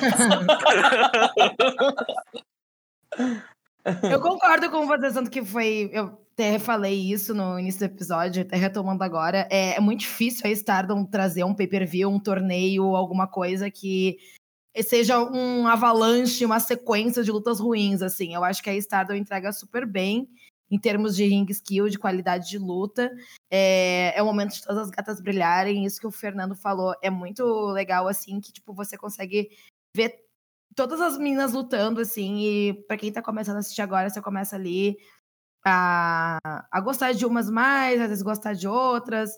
Aí você vê ele com quem, com quem, você se identifica. E eu acho que esse esquema aí, do, essa estrutura do torneio, eu acho ela muito interessante, assim, para você acompanhar até também a contagem de pontos e ficar torcendo. Eu adoro quando o pessoal coloca hashtag no Twitter. Então, eu acho que, tipo, é um, um, grande boom, assim. Obviamente, a gente teve essa, esse obstáculo aí, que foram as lesões, e foram nomes muito grandes lesionados. Mas eu acho que a Suzuki fez um bom trabalho, eu acho que ela entregou lutas incríveis também. E aí agora é ver se a gatinha é merecedora de um red belt ou não, né?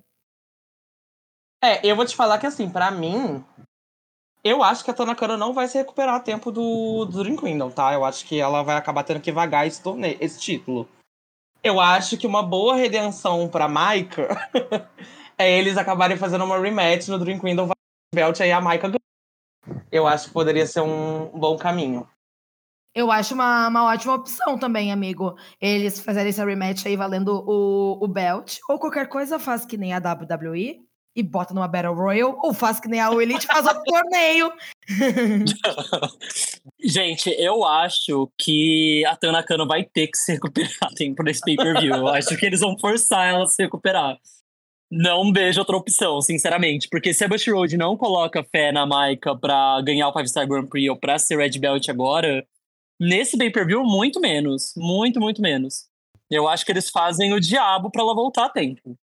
Mas uma coisa que eles podem fazer é. O Red Belt não vai ser o main event. Tipo, eles botam, tipo, o IWGP como main event, a Mayu pra defender contra alguém, entendeu? Nossa, bicho, eu não aceito. Não, eu também acho ó, mas assim, pensando aí na coisa do dinheiro, né? Que o dinheiro fala mais alto, eu acho que pode ser um bom caminho. Ah, mas eu não sei se o IWGP tem esse hype todo pra ser main event um pay-per-view tão grande, do maior pay-per-view do ano. Eu acho que não.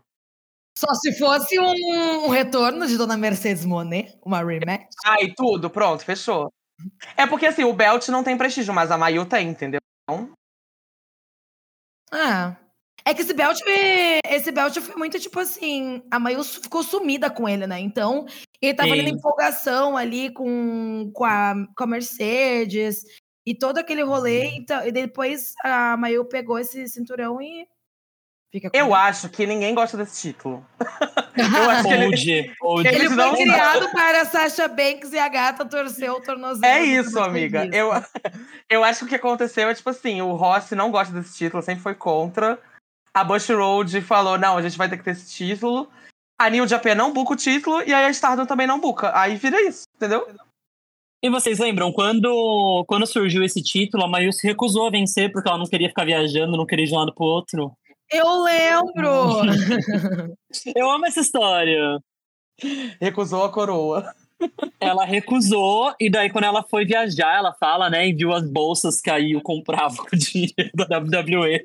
Ela falou, ai, me dá esse título aí, também quero comprar bolsas. Também quero comprar bolsa, é ótimo. Também quero ganhar muito dinheiro. Ai, gente, coitado desse cinturão, né? Foi com Deus. Então é isso, vai, vai ser o main event, Mayu contra Mercedes Monet, a rematch das gatas, e fica com Deus. A Mercedes esqueceu que é lutadora, né? Essa aí não volta tão cedo, eu acho. Eu, é normal da carreira dela, né, amigo? Tipo, se É. você parar pra avaliar, assim, tipo, dava um mini problema, a gata pensava, hum, e se eu tirar seis meses de férias, aproveitar que eu tô velha? ela entra com o negócio com aqueles cristais dela lá, não sei o quê. Spiritual healing, que ela não volta de jeito nenhum. Vendendo nunca. óleo de macaco, que tem gente falando aqui. Eu amo, eu amo. Compraria Ela é todos os dessa. canabidiols dela. Ela é assim, ela esquece que é lutadora e não volta mais. Mas isso é, é estranho, porque eu lembro que ela tinha saído, que ela tinha comprado apartamento no Japão, que ela tinha. Ela tava muito empolgada e ela falou que ela queria conquistar o Red Belt, o Red Belt, todos os belts da, da Stardom, e queria lutar contra o Will Ospreay, contra o Kenny Omega, todo mundo no Japão. A gata vai, tipo assim, on fire. Aí rolou essa, essa lesão dela no tornozelo. Tipo assim, pelo que eu vi, vocês podem me corrigir se eu estiver errado. Não foi um problema de ligamento, né? Foi tipo uma torção, não foi? Foi, é. Tipo, não foi uma coisa tipo assim, meu Deus do céu, a gata. Cagou, a nossa Tiganox do Japão aí cagou o joelho tem que ficar 12 meses fora. Não, é uma coisa, era recuperável. Mas é isso, sabe? Faz parte da, da, da carreira da dona Sasha Banks, Mercedes Monet. Tirar esse tempinho off, só que o problema é que agora deu uma esfriada total, assim. Lógico, quando ela voltar, vai ser bem empolgante, mas vão ter que trabalhar um pouquinhozinho bem legal, assim, pra, pra gata voltar com, com tudo. É, eu acho que. Eu, eu até tava vendo o Rock Romero dando uma entrevista. Pelo que ele contou, tipo assim, ela não fala nada pra ninguém. Tipo, a New Japan não sabe qual o status dela, da lesão. Eles só sabem que ela tá se recuperando. E quando ela estiver pronta, ela vai entrar em contato. É meio que isso, assim. E eu acho que essa lesão meio que atrapalhou os planos dela. Que pra mim era meio óbvio que é, Mercedes Monet e New Japan Star era uma coisa temporária. né? Ninguém nunca imaginou que ela ia ficar fixa, né, gente? E aí eu acho que na cabeça dela, talvez o plano fosse terminar no Wrestle Kingdom esse ano, no início de janeiro. E aí meio que isso atrapalhou, né, o calendário. Então eu não sei, eu de fato nem sei se ela volta a lutar na New Japan na Stardom, pra ser bem sincero. Eu acho que ela é bem provável que ela vá pra All Elite. Eu torço muito para que ela ainda faça algumas aparições, porque eu ainda tô na esperança de ver ela ao vivo no Grand Kingdom, né? Então, é a minha única torcida, mas eu acho que não sei se tem muito futuro mais, não. É, amigo, vai ter que cancelar sua viagem pro Japão e ir pra Miami com o Fernando. Sim, vou ter que ver Sukeban. Queremos Mercedes e Sukeban. Eu queria muito que ela voltasse, gente, pra Stardom, pra pelo menos fazer mais alguma coisinha, não para sempre também, porque eu acho que ela vai ficar sempre fechada nesse título da, da WGP.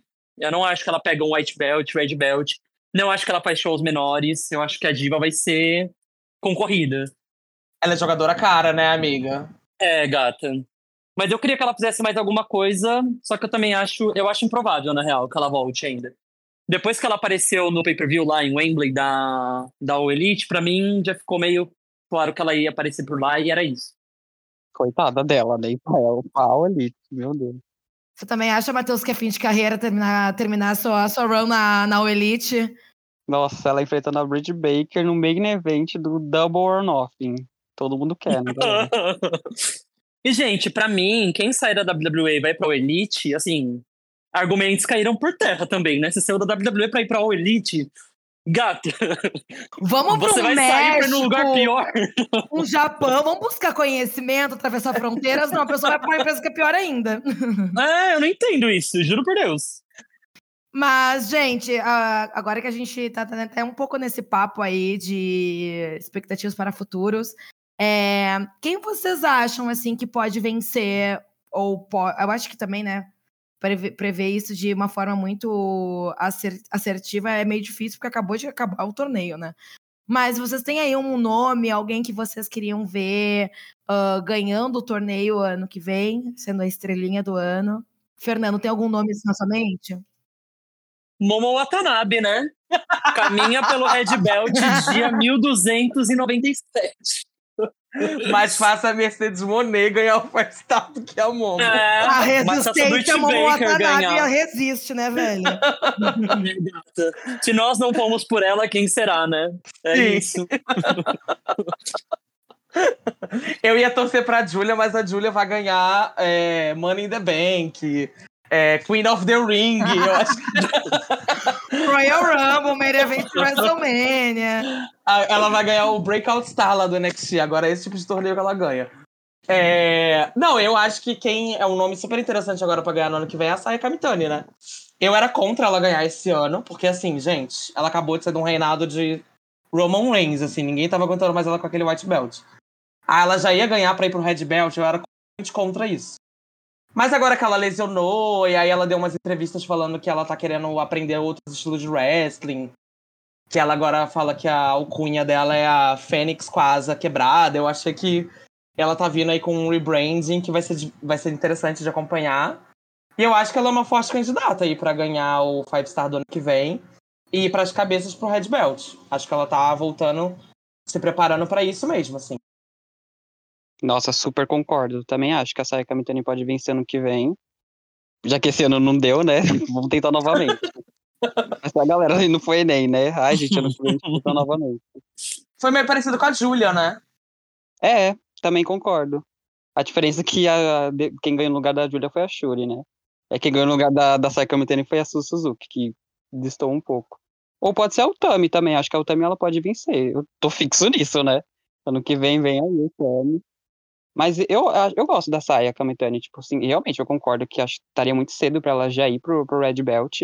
E assim, se a Tanaka não tem nada a ver com o Red Belt, a Saya Kamitani, Saya Kamitani tem menos a ver ainda. Eu acho que, tipo, tipo, muito distante. Eu acho que ela é uma lutadora excepcional, faz lutas muito boas. Eu acho que poderia ter um reinado muito bom.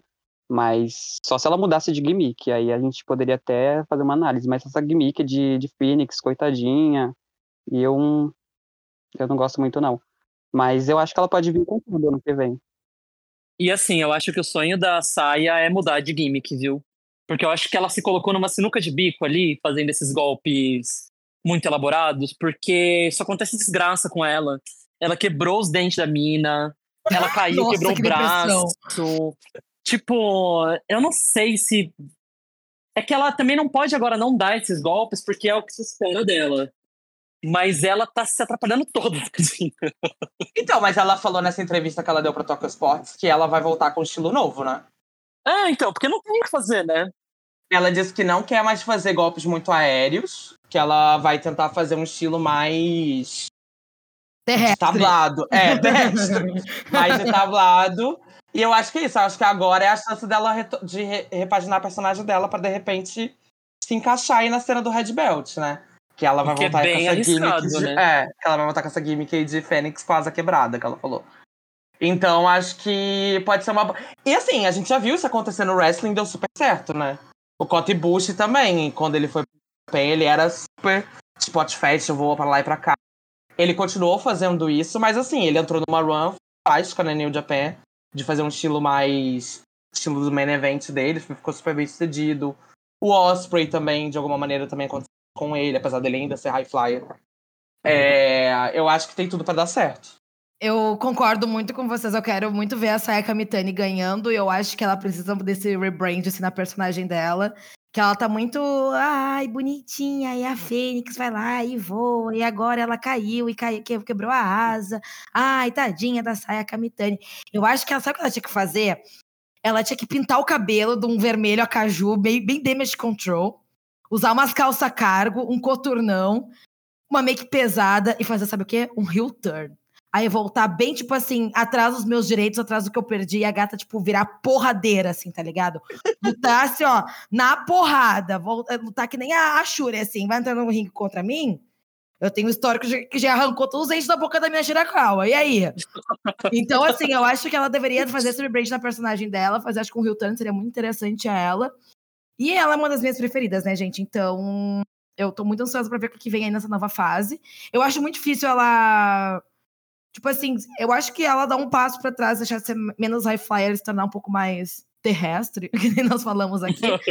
Eu acho que pode ser uma, uma coisa que ou vai ou racha, né? Mas eu acho muito difícil ela lutar mal, gente. Eu acho que, pô, ela é uma lutadora excepcional e eu acho que ela vai voltar com sangue nos olhos. Isso já é o suficiente pra ela mudar esse estilo dela e fazer esse retorno mais, mais intenso, assim. Eu acho difícil dar errado. Mas, né, como vocês conhecem o Elas que lutam, todo, tudo aqui envelhece que nem presunto. Eu, pode dar errado também, né? Mas enfim, gente.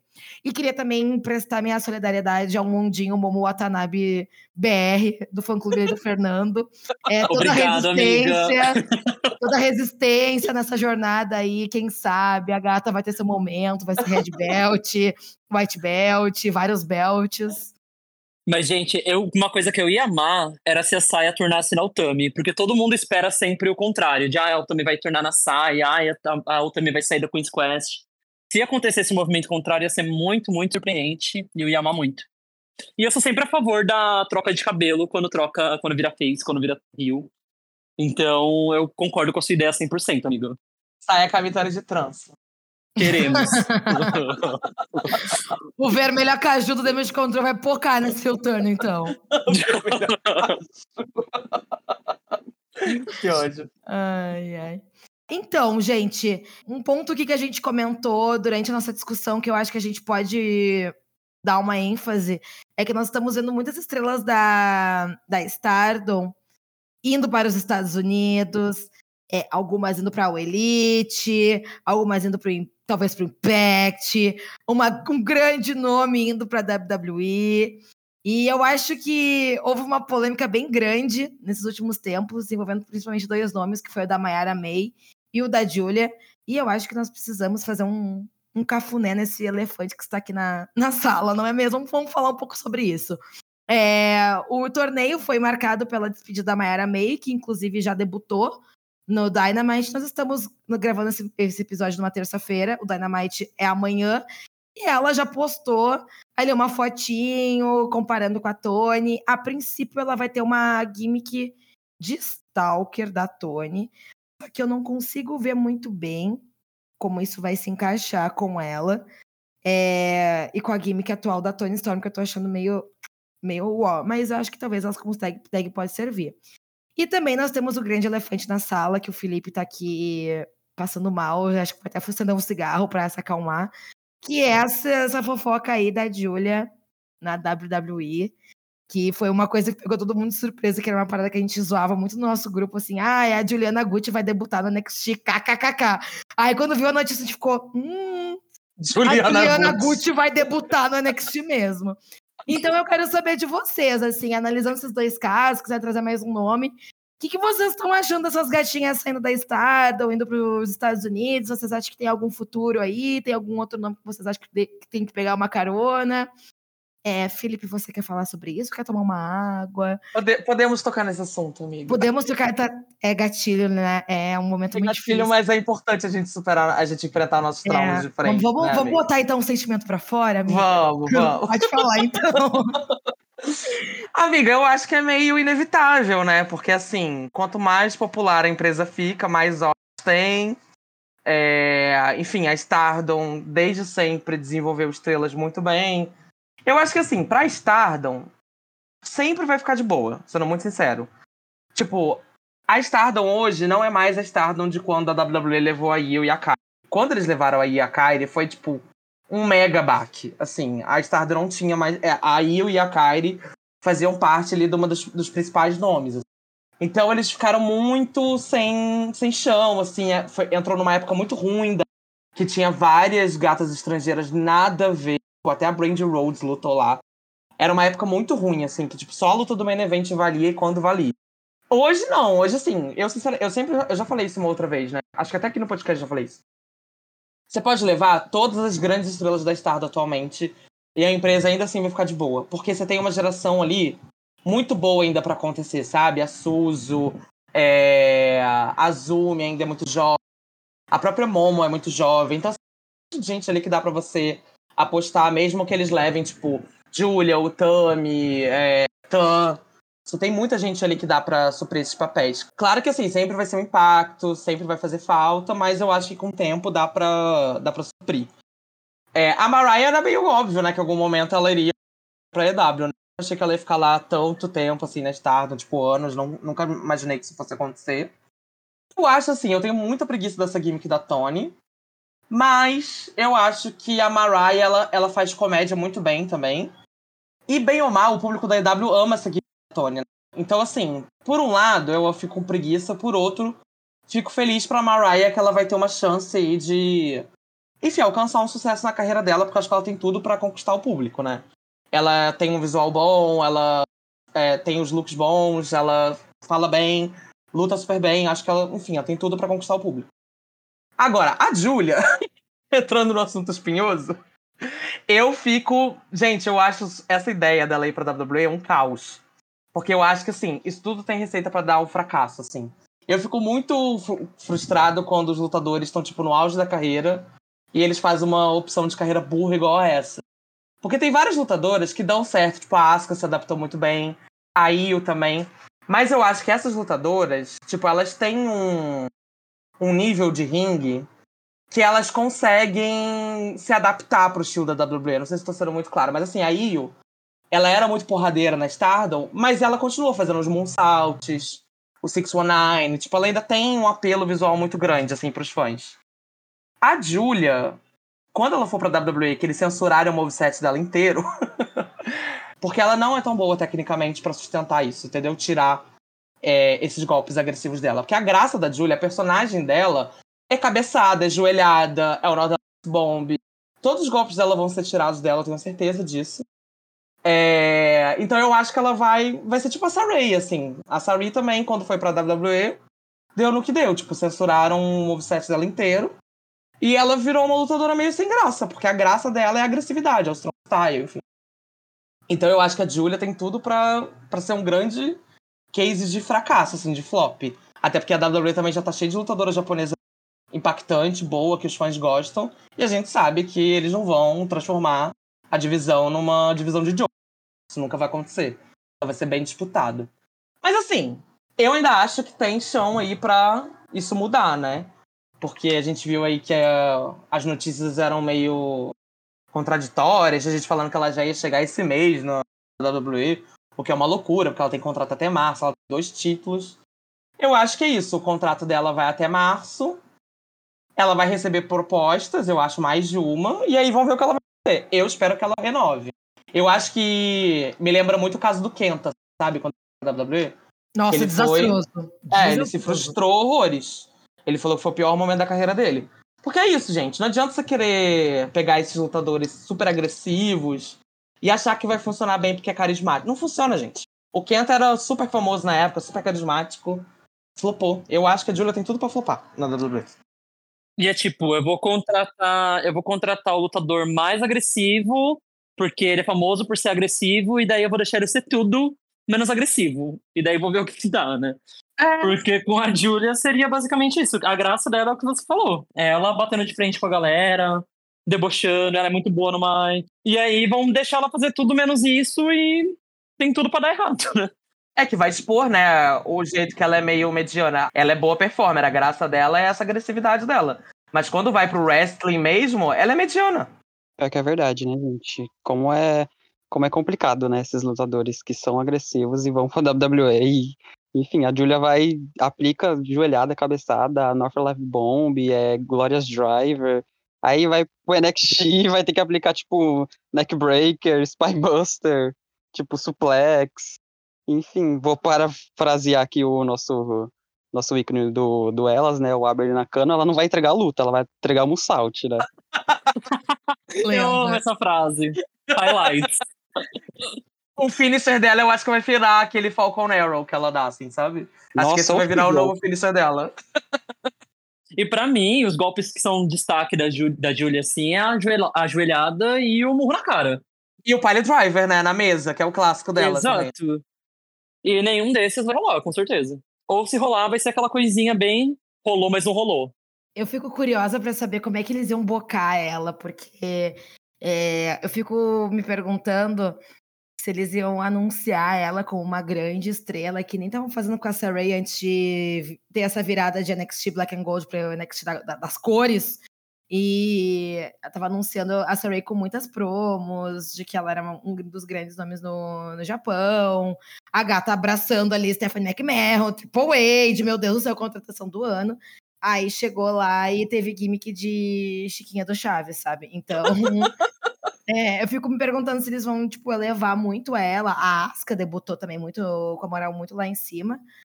Ou se ela vai debutar, tipo assim, como apenas uma lutadora. Mas eu fico também curiosa pra saber como é que ela ia se adaptar no quesito das promos, sabe? Porque isso é uma coisa que a WWE preza muito para tornar grandes estrelas, a pessoa precisa ter essa conexão com o público, precisa ter esse mix skill e tem essa barreira do idioma. Então, se você parar pra pensar, é bem difícil um lutador de fora dar certo por conta disso, sabe? Principalmente do Japão. Então, eu, assim, eu brinco que a Juliana Gucci vai debutar, que ela vai ser, vai fazer parte da, da stable do Tony D'Angelo, que ela vai ser uma mafiosa. Mas eu acho que concordo com o Felipe, eu acho que pensando assim de forma racional ia ser uma, uma coisa que, sei lá, ia ser meio botar a carreira dela pra baixo, assim, sabe? Mas se a gatinha, tipo, pensa, ai, já fiz tudo que tinha pra fazer aqui no Japão, vamos botar o pezinho ali na WWE, ver o que acontece. Ela também tenta não ser direito, né? Vai que dê certo que nem a Io Sky, sabe? A Io Sky, tipo, se tornou uma puta de uma lutadora, ela se tornou um dos maiores nomes e o reinado dela já passou de 100 dias. Eu pensei que ia durar duas semanas. Sim, aí eu realmente vou. É que assim, tem uma coisa também que eu, eu brinco falando mal do Triple H. Mas, bem ou mal, se você reparar no histórico, ele não xoxa com as Joshis, na verdade. É, o negócio da Saray foi coisa do Shawn Michaels, né? É, quando o NXT ainda tava com o Triple H, a Saray parecia que ia ser uma, um grande nome. E tudo que tá acontecendo agora, né, assim, a gente tem, sabe, a, a Io é campeã, derrotou Charlotte, derrotou Bianca, é, a Kyrie voltou agora no destaque, a Asuka sempre tem destaque. Eu acho que o Triple H ele respeita as Joshis, pelo menos, sabe? Eu acho que ele não, ele não avacalha com elas igual o Shawn Michaels ou o Vince faziam. Acho que pelo menos ele respeita as Joshis, então não acho que ele vai transformar, se ela for pro main roster, eu acho que ele não vai transformar a Julia na Chiquinha, entendeu? Mas a WWE tem uma coisa que eu não entendo o que, que é, que eles deixam só alguns lutadores sentarem a mão. Tipo assim, o Gunter, ele luta igual ele lutava nas Indies. Eles tentam a mão, é lariato pra lá, lariato pra cá. E aí você vê a Asuka, a Asuka não pode aplicar. Eles tiveram um momento que proibiram a Asuka de dar o tapinha na perna pra fazer o barulho dos strikes. Então, assim, dá pra ver que ela e a Io pegam super leve nas lutas. Então, eu não sei se é uma coisa porque as outras lutadoras não se sentem confortáveis com esse estilo, e aí os oponentes do Gunter se sentem, eu não sei qual que é o que rola. Vocês falando sobre, sobre essa questão da, da Sari, me deu um flashback tão horroroso dela abraçando a Stephanie e depois virando a. entrando com, aquele, com aquela roupa de colegial. Nossa, que história horrorosa que essa mulher passou. Meu Deus Sim. do céu. O início de um sonho deu tudo absolutamente errado, né, amigo? Nossa, é. gente do céu. É inacreditável.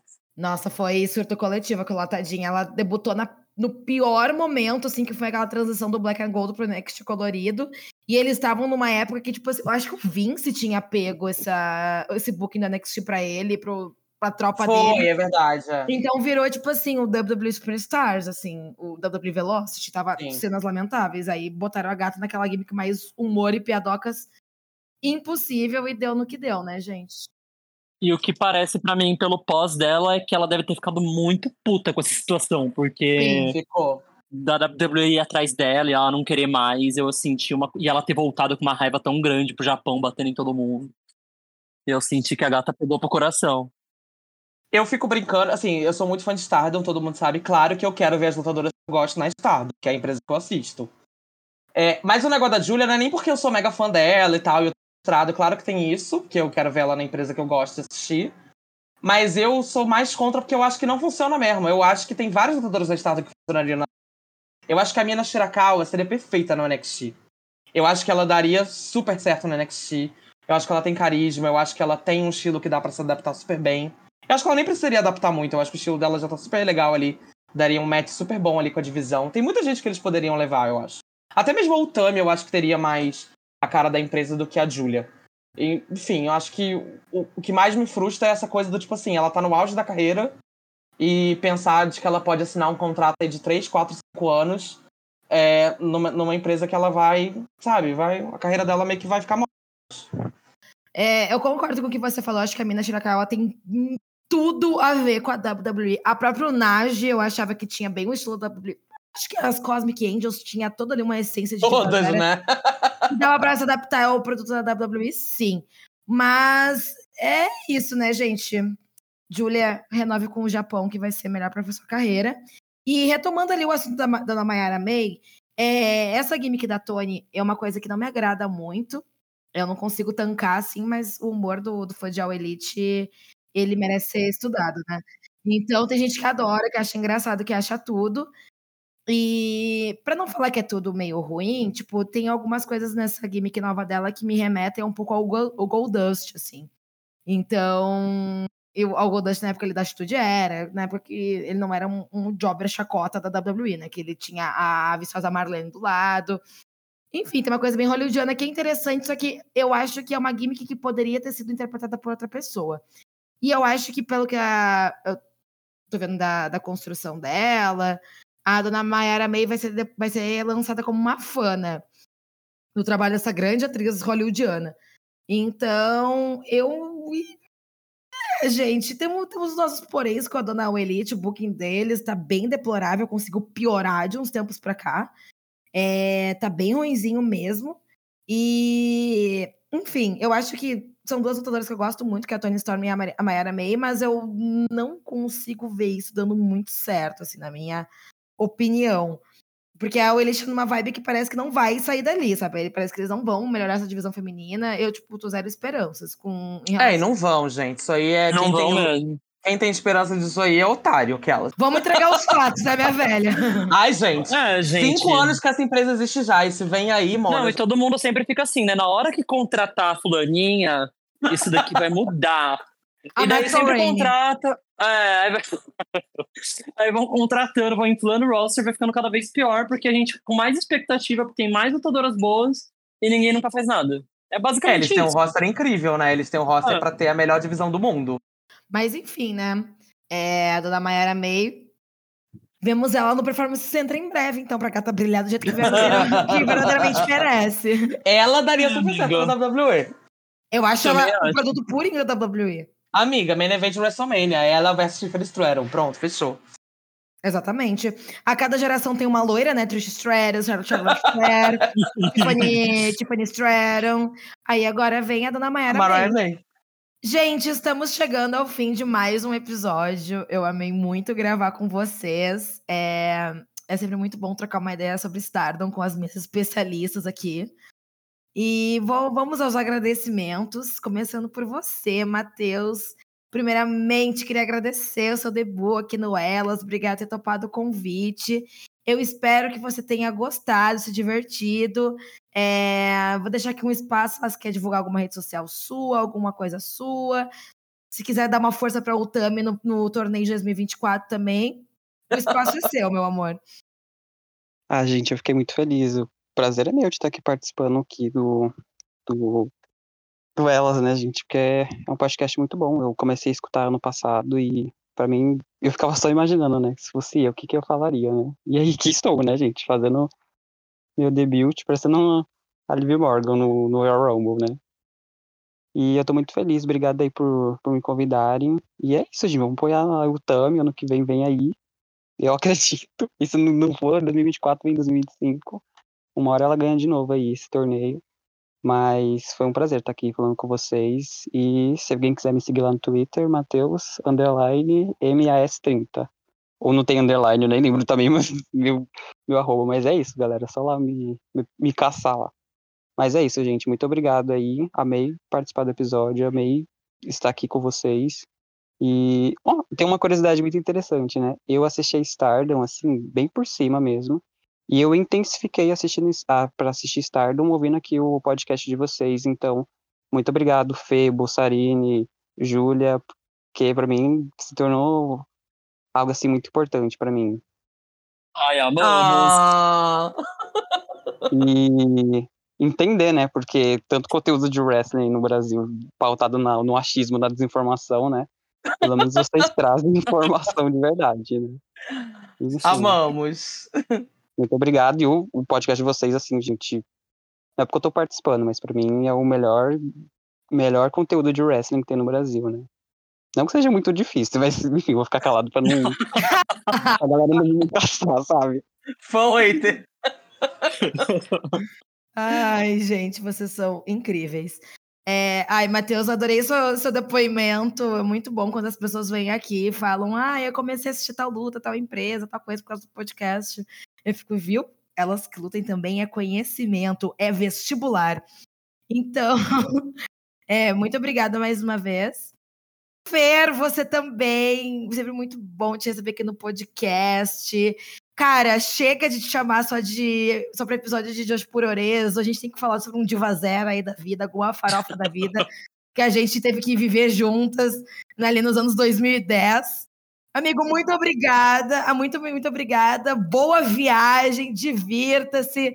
Eu quero meu moletom da Gap, meu tênisinho da Vans, meu perfuminho da Victoria's Secrets, meu Mickey. Então, assim, a, a Muamba tá vindo, né? Amo, amiga. Quem puder me seguir lá no Twitter, me sigam que teremos cobertura. Teremos uma cobertura de um evento babado da Sukeban em Miami. Uma coisa bem internacional, só para as meninas. Então, me sigam, tá? o meu arroba é Curie underline special X, porque o Curie special já tinha, então a gente teve que colocar um X no final. Então. é isso, gente. Então é isso, gente. Estamos todas unidas aqui para denunciar o Cute Special sem o X, que roubou o username do nosso amigo. Vamos lá denunciar a diva. Olha, que a, a, tropinha, a tropinha do Elas é doida, viu? É capaz da galera ir lá. Denunciem, denunciem mesmo, gente. Essa pessoa não merece esse handle. Ai, ai. E por último, mas não menos importante, Felipe, meu parceiro, obrigada de coração, assim, minha eterna tag team partner firme e forte, como sempre. Fica aí o espaço para divulgar aí seu, seu Twitter, xingar Tanakano. Ai, Ju, obrigado por me receber aqui sempre nos meus retornos. É, é isso, não tô, não tô fazendo mais parte do projeto, mas como eu disse, quando eu me despedi, Ela sempre vai ter um lugar especial no meu coração. Então é muito bom voltar aqui, é muito bom ver que o projeto continua. Eu adoro estar nesse lugar de ouvinte agora, enfim. O último episódio, é isso, foi um dos meus podcasts inteiro. mesmo de antes, quando eu participava ainda do projeto. Então é muito bom ver que o projeto está aí rolando super, você está fazendo um trabalho incrível. É, a galera que está vindo aqui colar também nas mesas, todo mundo indo super bem. Então eu fico muito feliz de ver o projeto vivo. É... E é isso, queria agradecer. Quem quiser me seguir no Twitter, arroba Diva Malbucada, pra ver meus, meus insights aí sobre o wrestling, majoritariamente sobre o Joshi. É... E é isso, obrigado e até a próxima. É isso, gente. Muito obrigada pela audiência. Siga o Elas Que Lutem no Twitter, arroba Elas Que Lutem Pod, ou no Instagram, e também no Instagram, no caso, Elas Que Lutem Underline Podcast.